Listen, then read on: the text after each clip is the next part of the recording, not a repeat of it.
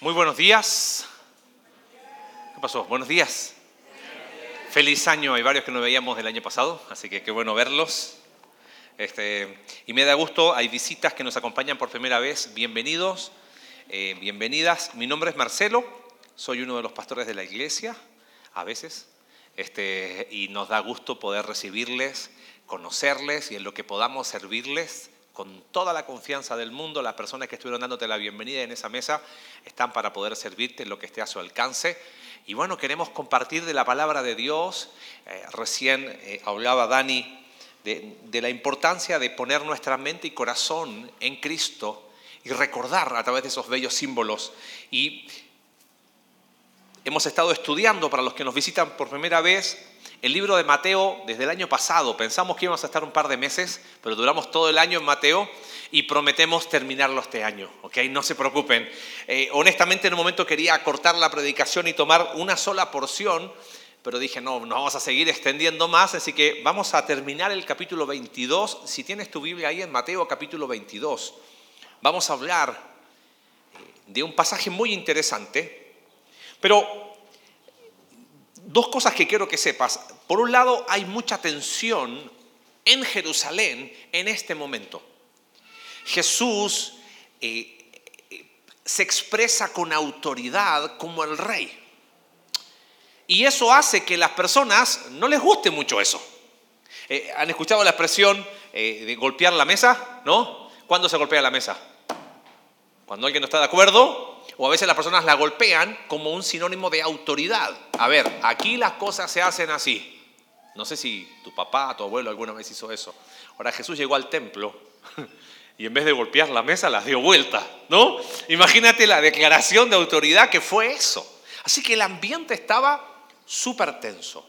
Por otro lado, en medio de eso hay empiezan a acercarse tres grupos a hacer preguntas a Jesús. Un grupo eran los herodianos, que eran los, eh, los políticos de aquel tiempo, seguidores de Herodes y con tal de tener su, mordida, su, su pedazo de ahí, estaban dispuestos a todo. Después, vamos a leer, aparece un grupo que se llama saduceos, que eran los que controlaban el templo y la verdad eran un desastre. O sea, habían hecho del templo un negocio. Y después estaban los fariseos, que eran los más estrictos observadores de la ley.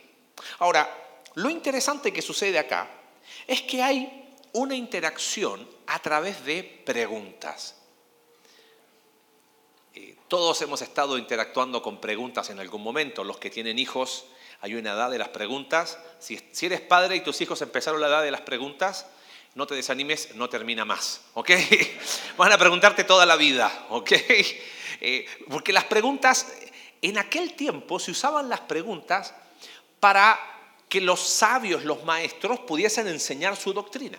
Ahora, lo que me llama la atención, y quiero ir anticipándote un poquito, es que a Jesús le hacen preguntas, pero, como diría mi buen Lalo, eh, no vino ahora, tuvo el primer servicio con jiribilla, dirían acá en México, ¿no? Con trampa. Vienen a hacerle preguntas a Jesús, pero con trampa. Lo que hace Jesús es algo totalmente distinto. Él toma sus preguntas y ve la oportunidad de dar una enseñanza para la vida. Lo interesante es esto. Quizás en estos primeros días del año has visto muchos videos en redes sociales, los planes, vimos el domingo pasado los que nos acompañaron, que es bueno tener planes y proyectos para el año. Y, y los que son más profundos, sí, porque la vida consiste en, y no en tener buena salud, y, y todas esas cosas son sinónimo de esto se trata vivir. Jesús, cuando le hacen estas preguntas, Él toma eso y lo que hace es algo muy interesante.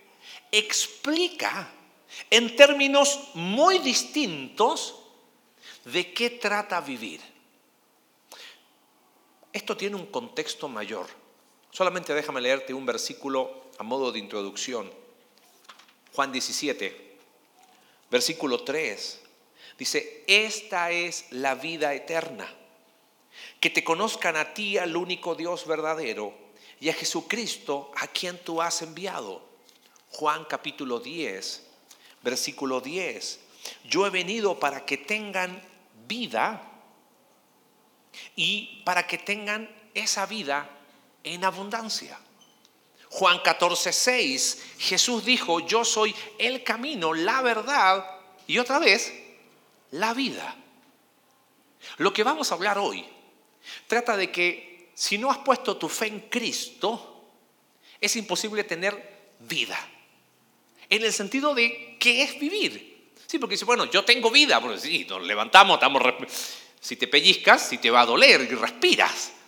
Pero Jesús está hablando de la vida espiritual, la vida plena, conectado con Dios. Y eso no lo da ni la religión, ni la moralidad. Lo da poner nuestra fe en Cristo. Pero lo que hace Jesús ahora es, has entendido eso como primer paso. Ahora déjame explicarte en qué consiste o déjame explicarte qué es vivir. Guarda esta expresión esta mañana. Jesús define cómo es vivir en su reino. Ahora, vuelvo a repetir, el punto de entrada es entender que Jesús es vida y que Él vino para que tuviésemos vida y la tenemos por medio de la fe en Cristo Jesús. Si has creído en Él como tu único Salvador, diste el primer paso. Si no, esta es la oportunidad para que puedas entender el Evangelio, que Él murió en una cruz por nosotros. Pero el, paso que sigue es, bueno, ¿Cómo vivir entonces bajo los parámetros de Jesús? El pasaje que vamos a ver, inclusive tiene una frase muy conocida que la usan hasta personas que, que ni creen en Dios. Dar al César, ¿cómo sigue? Eso aparece en el pasaje que vamos a ver hoy. Pero lo interesante, ¿hay algún César acá? ¿No? No, porque al César y ya va a levantar la mano, aquí está César, denle todo, ¿no? Este, pero lo interesante es que Jesús a través de las preguntas que le hacen, él empieza a explicar en qué consiste vivir. Me gusta mucho la filosofía y los filósofos hablan mucho de qué es vivir, de qué trata vivir. ¿En serio vivir es simplemente levantarse en la mañana, trabajar y llegar cansado a dormir y seguir así al otro día? ¿Eso es todo? ¿Qué pasó que si hemos conocido a Jesús después la vida se vuelve una vida tan monótona y vacía. ¿Qué hay ahí? Quizás para algunos dicen, mira, mi vida ha sido un sufrimiento, no puedo más. Bueno, el primer paso es poner tu fe en Cristo, pero ahora es escuchar qué tiene Jesús para decirnos. Viví muchos años en Argentina y, me gusta mucho la música de allá. Hay un cantautor, tiene una expresión que la primera vez que la escuché dije, oh, a esto le falta un versículo, nada más. Él dice, miedo de morir antes de saber vivir. Y yo creo que muchos de nosotros hemos estado ahí. Tenemos tanto miedo a morir que no sabemos ni siquiera cómo vivir. Y es como que yo creo en Jesús, pero ¿y ahora? ¿Cómo vivo la vida? Vamos a la primera interacción. Mira lo que nos enseña Jesús. Entonces, versículo 15, dice, salieron los fariseos y aquí está, tramaron cómo tenderle a Jesús una trampa. ¿Ves? Ellos no querían, no tenían preguntas honestas. Estaban poniéndole una trampa a Jesús. Enviaron algunos de sus discípulos juntos con los herodianos. Ahí está el primer grupo. Los cuales le dijeron, maestro, sabemos que eres un hombre íntegro y que enseñas el camino de Dios de acuerdo con la verdad. No te dejas influir por nadie. A ver, cuando alguien te habla lindo, duda. ¿Estás de acuerdo o no? Mira cómo le están diciendo a Jesús, oh maestro, sabes que tú y sabemos que no te dejas influir. Trabajo como docente también, yo me doy cuenta cuando los alumnos me hablan muy lindo, dije, ¿qué quiere? ¿Permiso de qué? ¿No? Desconfías, algo están, obviamente algo hay aquí. Danos tu opinión, verso 17. ¿Está permitido pagar impuestos al César o no? Conociendo sus malas intenciones, Jesús replicó, hipócritas, porque me tienden trampas. Muéstranme la moneda para el impuesto. Se la enseñaron. Y agarró una monedita y dijo, no, esta no es una moneda, eh, pero es circular. ¿De quién, ¿De quién son esta imagen y esta inscripción? Le preguntó. Del César, respondieron. Y ahí viene la frase conocida. Entonces den al César lo que es del César. No tengo el tiempo de explicar algunas cosas históricas, pero sí es necesario hacer algunas precisiones. ¿Qué era esto de dar? ¿Por qué le preguntan, ¿está permitido pagar impuesto al César o no? Mira, los judíos estaban bajo el imperio romano. Si Jesús decía, no hay que pagar impuestos, hubiese sido acusado de qué? Traición, o sea, rebeldía. ¿Estás de acuerdo? Pero si Jesús decía, si paguen sus impuestos al imperio romano, hubiese sido causado de qué? De traición a su patria. Entonces, ¿qué está enseñando? ¿De qué trata este pasaje? ¿De pagar al SAT, el ISR? ¿Qué cosa? Porque honestamente, muchos toman este pasaje para decir, hay que dar al César, ¿qué cosa? Lo que es del César. Y si prestaste atención, yo corté ahí la expresión.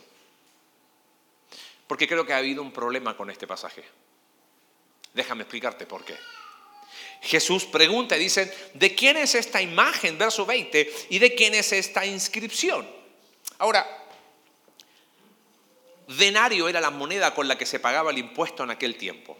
De un lado tenía una imagen.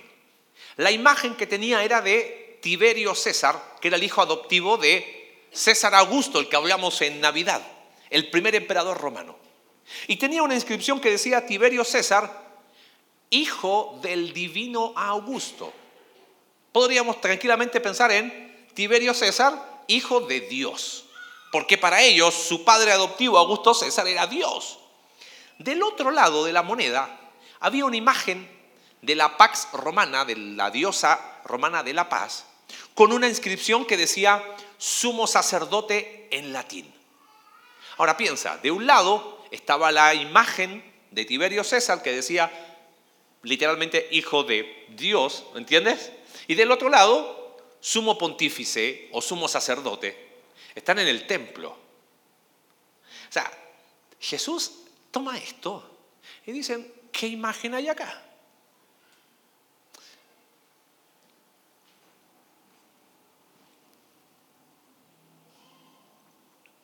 ¿Te das cuenta a dónde va Jesús? Yo omití la segunda parte. Porque creo que el problema ha estado acá. Cuando vivimos dándole a César lo que es del César, olvidamos lo más importante. ¿Darle a quién? Si Jesús define qué es vivir en su reino, vivir en su reino en primer lugar es dar a Dios lo que es de Dios. Mira, si tú le das a Dios lo que es de Dios, le vas a dar al César, ¿qué cosa? Lo que es del César. Vas a cumplir tus obligaciones. Pero si le das al César lo que es del César, no necesariamente le vas a dar a Dios, ¿qué cosa? Lo que es de Dios. No sé si me captan dónde voy. Yo siento que a veces hemos hecho tanto énfasis en dar al César lo que es del César, paguen sus impuestos, sí, y, y es verdad. Hay que cumplir nuestras obligaciones. Pero ese es el corazón de este pasaje. Ellos querían hablar del impuesto. Y Jesús les responde, yo les voy a hablar de qué es vivir. Y vivir es dar a Dios lo que es de Dios. Nos hemos preocupado tanto de vivir dando al César lo que es del César, que yo siento que a veces hasta hemos ignorado dar a Dios lo que es de Dios. Y mi pregunta para ti esta mañana es, ¿qué es de Dios? ¿Qué es de Dios? Mira, te lo pregunto de la siguiente manera. Mundo judío, Jesús pidió una moneda y preguntó qué imagen tiene, ¿correcto? Si hablamos de dar a Dios lo que es de Dios, ¿qué moneda tiene la imagen de Dios? Por más que busques en tus monedas y billetes, no hay ninguno que tenga la imagen de Dios. Entonces te lo pregunto de esta manera, mírame. ¿Qué moneda tiene la imagen de Dios? Génesis capítulo 1. El hombre y la mujer fuimos creados a qué cosa? Ah, y ser creados a imagen de Dios significa que solo en Dios vamos a encontrar nuestro propósito Y solo en Dios vamos a encontrar nuestro sentido de responsabilidad. Entonces, si yo he dado mi primer paso de confiar en Jesús como mi Salvador, ¿en qué consiste vivir? Vivir en que mi vida le pertenece ahora a quién? A Dios. Que la, la imagen de Dios está en mí.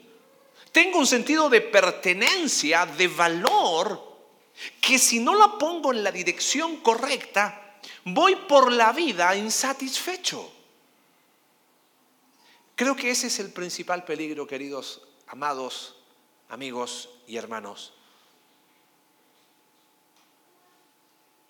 yo pago todo, yo le doy al César lo que es del César.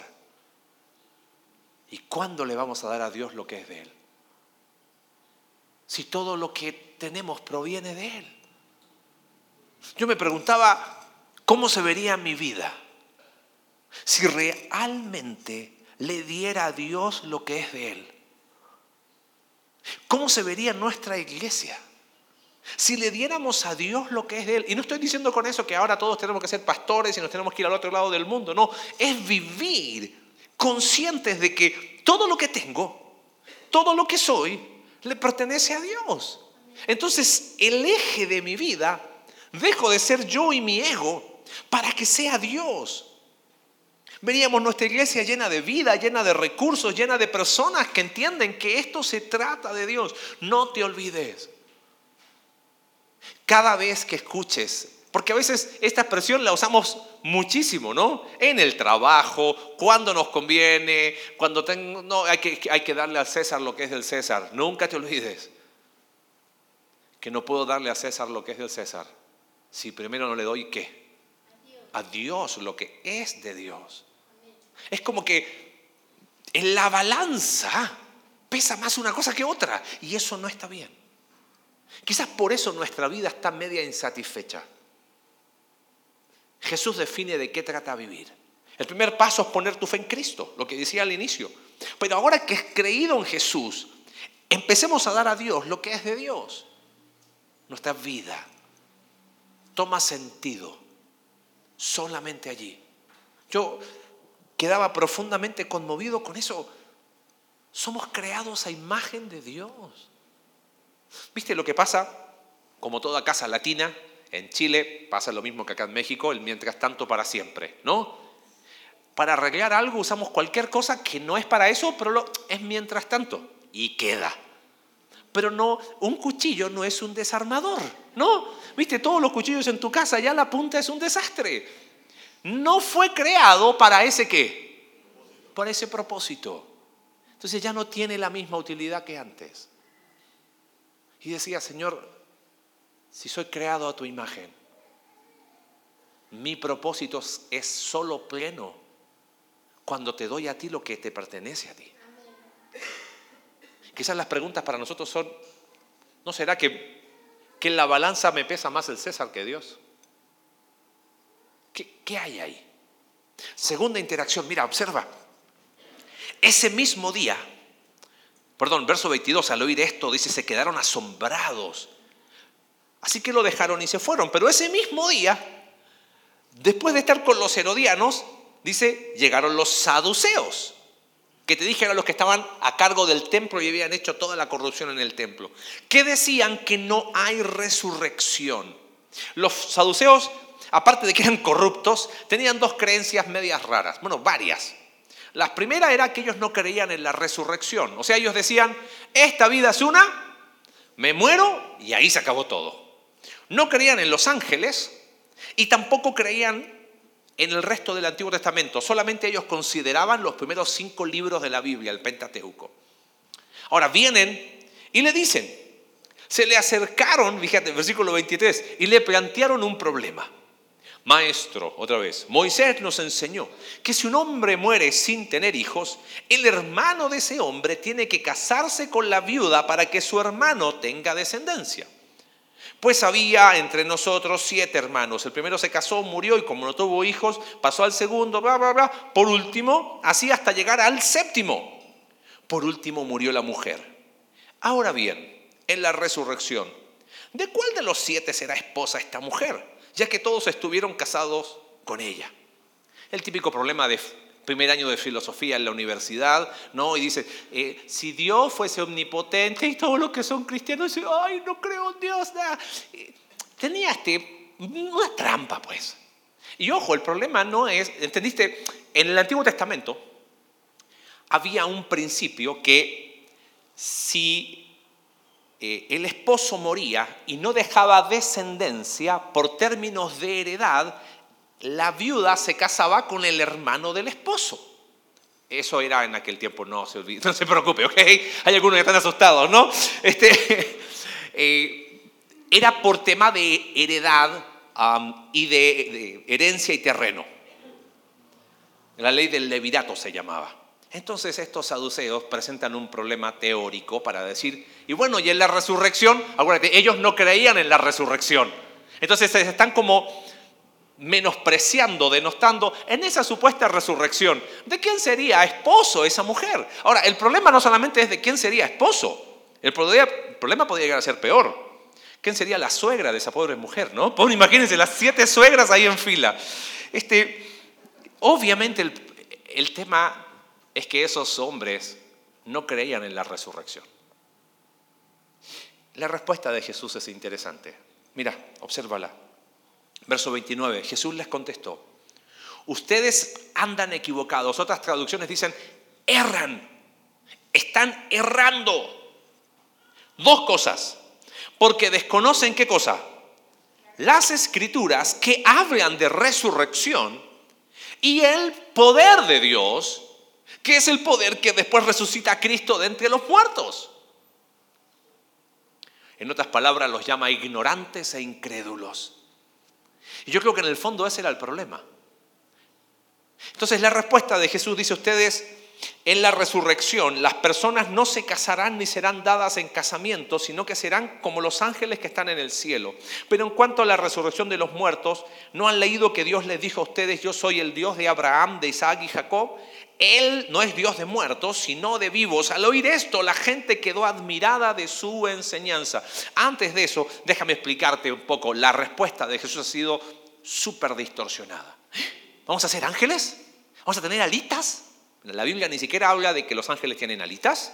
Y no dice Jesús que vamos a ser ángeles. Tampoco dice que entonces no nos vamos a casar en el cielo. Hay algunos que dicen, ay, menos mal que no, no, se acabó, ¿no? El punto no es el matrimonio.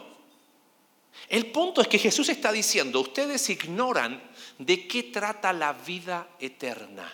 ¿Entiendes? La vida eterna tiene otros valores.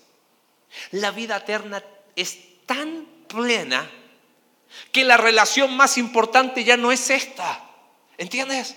No significa que, y, hay muchas preguntas que no las sé, la Biblia dice muy poco sobre el futuro, pero lo que nos dice es absolutamente seguro. Hay vida después de la muerte. Para aquellos que hemos creído en Jesús, es esperanza. Para aquellos que quizás siguen rechazando a Jesús es incertidumbre, desesperanza, angustia. Jesús lo que hace es, mira, si yo defino cómo es vivir, después les dice, yo soy el Dios de Abraham, de Isaac y Jacob. Él no es Dios de muertos, sino de quién? De vivos. ¿Y cuál es la idea? Si Jesús define cómo es vivir en su reino, ¿sabes en qué consiste vivir? No solamente en dar a Dios lo que es de Dios, sino en vivir conscientes de la vida eterna. Estos saduceos vivían creyendo que todo terminaba en la muerte y no había nada. Y la forma de, de, creerse que tenían la razón fue contar esta historia que no tenía ningún sentido. Y Jesús les dice, ustedes ignoran lo que la Biblia dice y, e ignoran el poder de Dios. En lo profundo, yo pensaba en estos días y decía, Señor, a veces hay mucho de saduceo en mi vida. Dime si no es verdad que vivimos como si la vida se tratase solo de esta vida. Tan enfocados en el ahora ya y, y los problemas sentimos que son los más grandes y de seguro hay problemas. No, creo, no digo que no existen. Pero la vida, la Biblia nos enseña que hay vida después de. Y, y tu decisión, tu fe en Cristo, por la obra que Él hizo, te da la posibilidad de creer, de apropiarte de la obra de Cristo, decir, tengo esperanza. Pero esa esperanza, lejos de ser resignación, es una esperanza que comunica a mí. Mira, quiero vivir una buena vejez, en serio. No me considero viejo. Terminé el primer tiempo. Para los futbolistas saben qué edad tengo. Mi hijo me preguntó, ¿y cómo vas? Vamos perdiendo 2-0, pero nos queda el segundo tiempo, ¿ok? quiero tener una buena vejez. No sé si la tenga, pero quiero tener una mejor eternidad. En serio. Porque la vejez no va a ser eterna, pero la eternidad sí. Y la mejor eternidad no va a ser por lo que yo haga, va a ser por la gracia de Dios en Cristo. Pero si he, creído en Jesús como mi Salvador y tengo vida eterna, como nos dice Juan 3:16, tengo que empezar a comunicar a mi presente que vivir se trata de hacerlo consciente de esa vida eterna. Mira, no digo que menospreciemos, aquí no es o le doy a César o le doy a Dios. Si le doy a Dios lo que es de Dios, el resto se organiza solo. Si vivo consciente de mi vida eterna, no soy responsable de mi presente, sino que vivo con los recursos de Dios en mi presente. Y me preocupo por mi día a día, pero siempre con la perspectiva más amplia. Me quiero ocupar de mi día a día, pero siempre sabiendo que mi mirada, mis fuerzas, mis mejores años puedan tener un enfoque de eternidad. Es que en eso consiste vivir.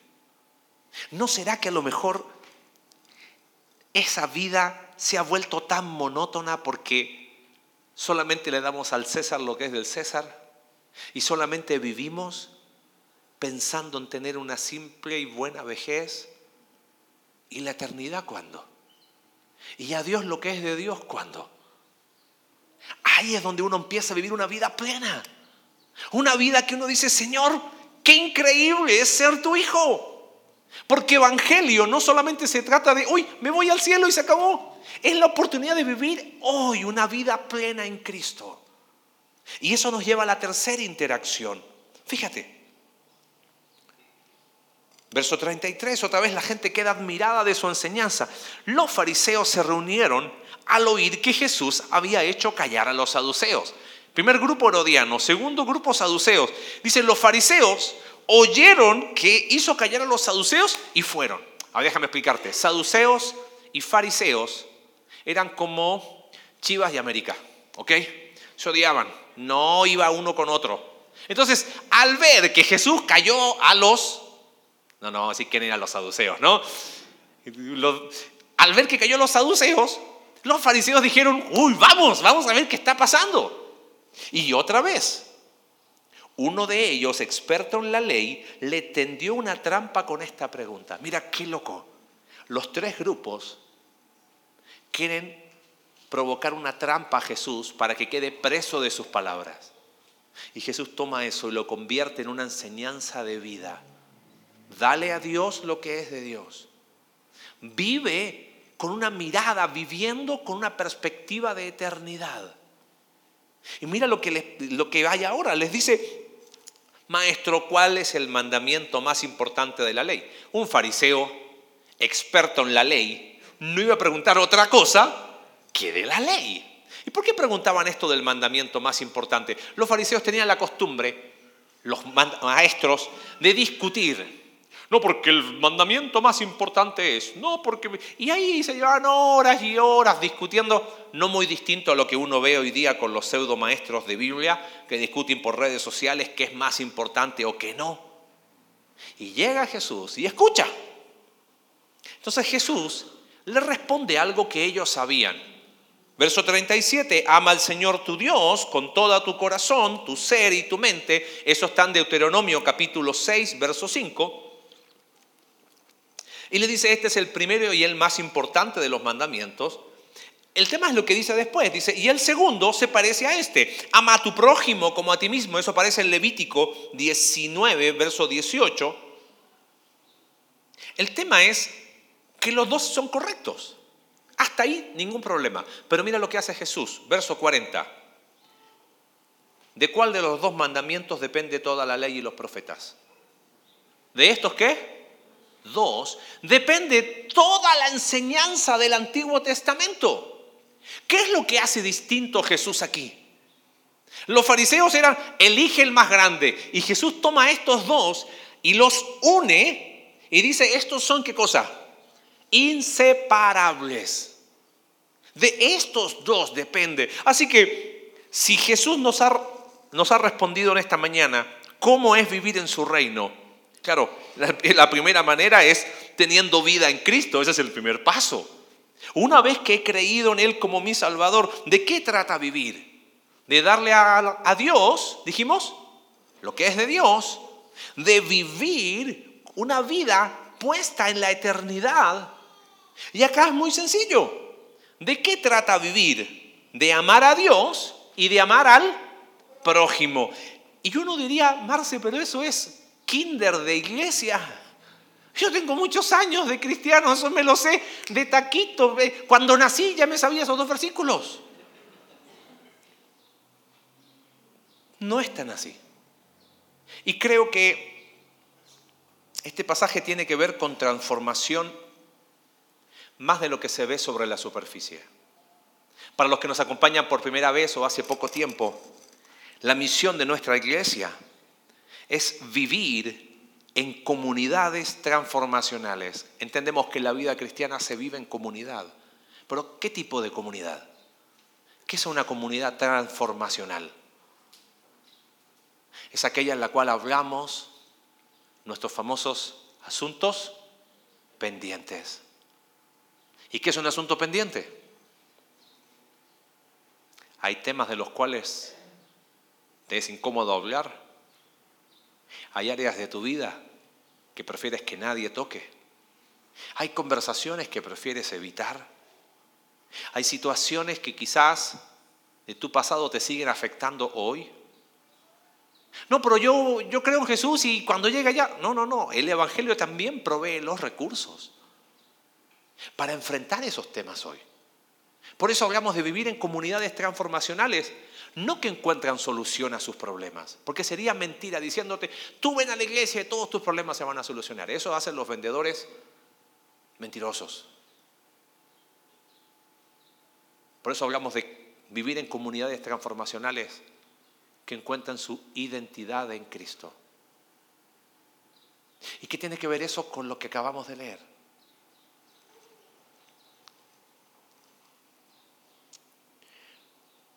¿De qué trata vivir entonces? Amar a Dios y amar al prójimo.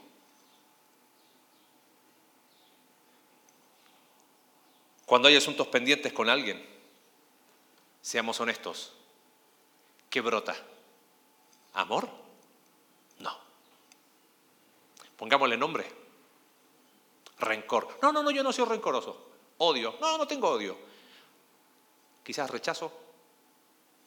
Quizás indiferencia, quizás el no me lo nombres, quizás la evasión, me hago el loco, ¿Ah? ¿cómo? Ah, quizás el chisme y la murmuración, hablo mal de alguien porque tengo un asunto pendiente ahí. Y lo único que pone en evidencia es que el amor de Dios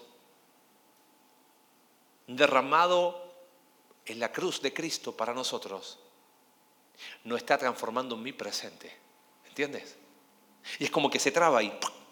Hay un versículo muy conocido, primera de Juan 4, 19. Dice, nosotros amamos porque Él nos amó primero. Traducciones más antiguas dicen, nosotros le amamos a Él porque Él nos amó primero. Pero en, en el idioma del Nuevo Testamento la expresión es más corta, es, nosotros amamos porque Él nos amó primero. ¿Y, ¿Y por qué toco esta expresión? Porque nadie puede amar si no ha sido amado por Dios. Nadie puede experimentar amor si no ha sido amado por Dios. Mira, ¿a dónde voy con esto de amar de forma experimental? No estoy diciendo que, ah, tiene una experiencia, no, no, no, nada de eso. Es, ya llevamos casi 11 años en México. Yo pensé que había comido tacos hasta que me vine a vivir aquí y tuve la experiencia de que es comer tacos. Obviamente mis primeros tacos fueron un desastre, porque como buen extranjero me llevaron a los peores, hasta que me llevaron después a los que son meros, ¿no? Los de la calle con mosca y todo eso, ¿no? Que solo eso, esa es la experiencia taquera. ¿Estás de acuerdo? Bueno, pasa lo mismo con el amor de Dios. Tú puedes definir el amor de Dios. Tú puedes decir de memoria versículos del amor de Dios.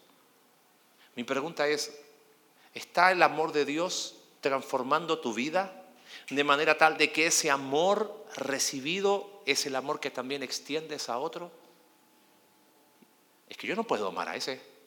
Ahora no estoy diciendo con eso que tienes que ser el súper amigo, la súper amiga de la persona que te lastimó o dañó. Dios no es un Dios sádico. Pero el perdón es algo que tú necesitas extender. Gracias es algo que tú necesitas extender. Y eso es amor. Hablábamos ayer con unos amigos del extranjero que están pasando una situación muy dolorosa de la iglesia donde fueron parte muchos años. Y te quiero hablar no desde la superación, nada tengo mis miserias más grandes de las que crees. Pero vivimos una situación muy dolorosa hace muchos años atrás, en una iglesia. Y, y sí, nuestro corazón fue herido y lastimado profundamente. Créeme que amor no brotaba de mi corazón. Y han pasado muchos años y escuchando a estos amigos, fue loco porque nos mirábamos con Cindy y vuelvo a repetirte, no te hablo desde la perfección, te hablo desde la sanidad de reconocer que sí tenía asuntos pendientes. Y fue decirles, hermanos, oramos por ustedes, pero necesitan sanar. Necesitan que el amor de Dios transforme esas áreas duras de tu corazón. Porque los únicos que se perjudican son ustedes. Y después hablábamos con Cindy y decíamos, qué loco fue como que poder verte reflejado en ellos y decir, Señor, gracias porque has sanado nuestro corazón. Y en vez de, surgir quizás rechazo, que es lo que surgió por muchos años, fue vamos a orar por ustedes y oramos por el liderazgo de esa iglesia donde ellos están. Pero créeme, si no amo a Dios y no amo al prójimo, quizás mucha de la frustración en tu vida es por eso. Entonces, claro, diste el primer paso. He creído en Jesús como mi único Salvador, pero la vida en sí es una vida que le doy a César lo que es del César. Vivo para una buena vejez y amo a mis amigos y el resto, ¿qué me importa? Eso no se llama vida, ¿sabes cómo se llama? Se llama miseria. Se llama pobreza del alma. Lo que hace Jesús es animarnos. Ahora, quiero, quiero cerrar y que pienses en esto. ¿Tú crees que Dios necesita que le demos a Él lo que es de Él? No. ¿Tú crees que Dios necesita que yo tenga una, una perspectiva de vida eterna? ¿Tú crees que Él necesita que le ame y cambie al prójimo? Él lo está haciendo y nos anima hoy porque los principales beneficiados somos quienes? Somos nosotros. De eso se trata vivir. Y termina este pasaje y ahora Jesús hace esto, cambia. Él hace una pregunta. Dice, verso 41, mientras estaban reunidos los fariseos, Jesús les preguntó, ¿qué piensan ustedes acerca del Cristo? ¿De quién es hijo? Ahora, esta pregunta, si las otras tres preguntas tenían trampa, esta no tiene trampa. Es que lo que está haciendo es hacerlos pensar. ¿Viste esos maestros que hacen malas preguntas? No, no hacen malas, soy docente, los maestros no hacemos malas preguntas, ¿ok? Hacemos preguntas para que los alumnos piensen, que es distinto. Entonces Jesús le dice, ¿qué piensan ustedes acerca del Cristo. Fíjate, versículo B42. Él no dice, ¿qué piensan acerca de mí? ¿Alguien sabe qué significa Cristo? Mesías. Entonces, cuando Jesús está diciendo, ¿qué piensan ustedes acerca del Mesías? Claro, para los que habían creído en Jesús como Mesías, claramente era la respuesta, pero los que no. Entonces, él pregunta, ¿de quién es hijo? Claro, los fariseos dicen, de David, obvio, porque hay un salmo, Salmo 110, no tengo el tiempo de explicártelo, pero es medio complicado, pero creo que en 30 segundos lo podemos aclarar. Jesús dice entonces, ¿cómo es que David, Salmo 110, hablando por el Espíritu lo llama Señor? Entonces él dice, verso 44, dijo el, escribiendo David, dijo el Señor a mi Señor, siéntate a mi derecha hasta que ponga a tus enemigos debajo de tus pies. Ahora fíjate, Verso 44, David escribiendo, dijo el Señor a mi Señor. David está diciendo, dijo Dios Padre a mi Señor. Y este es un salmo mesiánico. ¿Qué está haciendo Jesús acá? Si David lo llama Señor, ¿cómo puede entonces ser su hijo? Nadie pudo responderle ni una sola palabra. Y desde ese día ninguno se atrevía a hacerle más preguntas. Hombre, fuimos a hacerle preguntas a Jesús, como dice el dicho, fuimos por lana y salimos trasquilados, ¿no? ¿Sabes qué hace Jesús? Él está diciendo, el Mesías no es simplemente un hombre, es Dios hecho hombre, Emanuel, que hablamos de él en Navidad. Entonces, si tú crees que eso es real, dice Jesús, Estás diciendo que el Mesías, que soy yo, dice Jesús, soy Señor, soy creador, soy soberano, soy el rey. Y si soy Señor, entonces te animo a que me sigas. ¿Qué piensas de mí? Es quizás una de las preguntas más importantes que Jesús nos puede llegar a hacer la ampliaría. Porque lo que pensamos de Jesús impacta en nuestra vida. Entonces, ampliaría la pregunta y quizás diría, de alguna manera, después de esas tres interacciones, Jesús nos dice, ¿cómo vives? ¿De qué trata tu vida? ¿En serio esa es tu vida? ¿Miedo de morir antes de saber vivir? Yo soy Señor, dice Él. Créeme. Él define cómo es vivir en su reino. Te dije recién, Dios es un Dios tan increíble que lejos Él de necesitarnos a nosotros, Él nos dice, ¿quieres vivir una vida plena, trascendente? No que tus problemas se eliminan, ¿Para qué te voy a decir? No, decretamos que el 2024, cuando escuches a algún loco en un púlpito hablar de decretar, duda de él, huye de ahí, ¿ok? Aquí no decretamos nada, con suerte sabemos que hoy es domingo, ¿ok? Eso es lo único seguro. Queremos hablar de su palabra y hablar de Cristo y el resucitado. Eso es seguro. Después decretos, no les haga caso. Pero Jesús nos invita hoy no nos promete un año libre de problemas ni ninguna de esas cosas, sino la oportunidad de, una, de vivir una vida distinta. Y el primer paso tiene que ver con, con creer que Él es vida.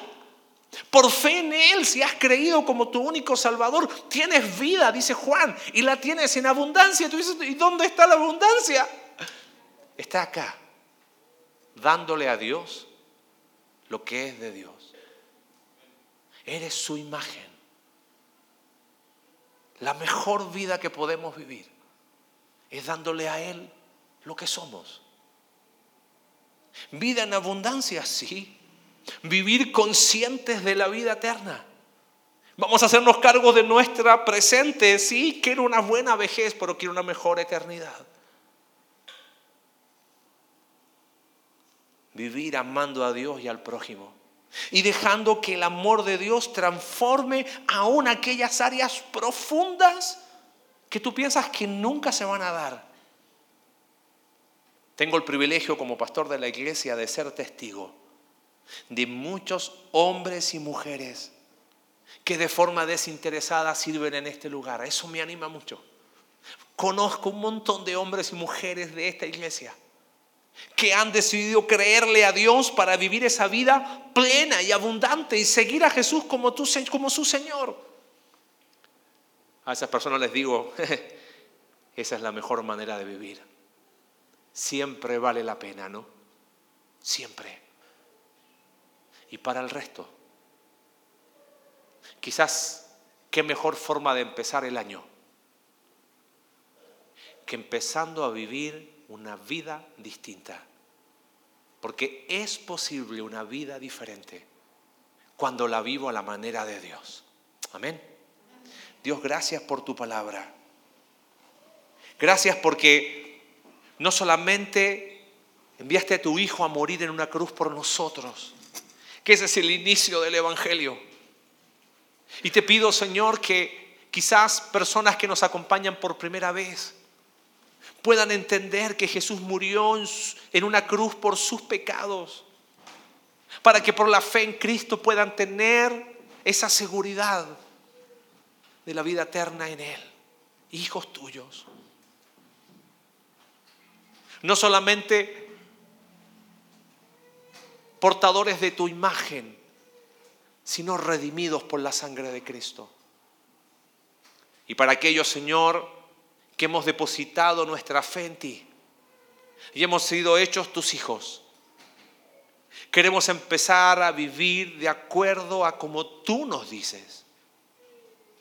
Señor, perdónanos nos hemos preocupado tanto de dar al César lo que es del César, que hemos olvidado lo más importante. Señor, una vida distinta es posible cuando lo vivimos de acuerdo a lo que tú nos dices. Yo te pido por cada hermano y hermana en este lugar, por cada amigo y amiga en este lugar, por aquellos que han creído en ti que no solamente tú seas su Salvador, sino el Señor que guía sus vidas. Que puedan creerte a ti. De que puedan empezar a vivir esa vida plena y abundante. Apropiándose de tus recursos hoy. Gracias por tu palabra. Te amamos Dios, oramos en el nombre de Jesús. Amén.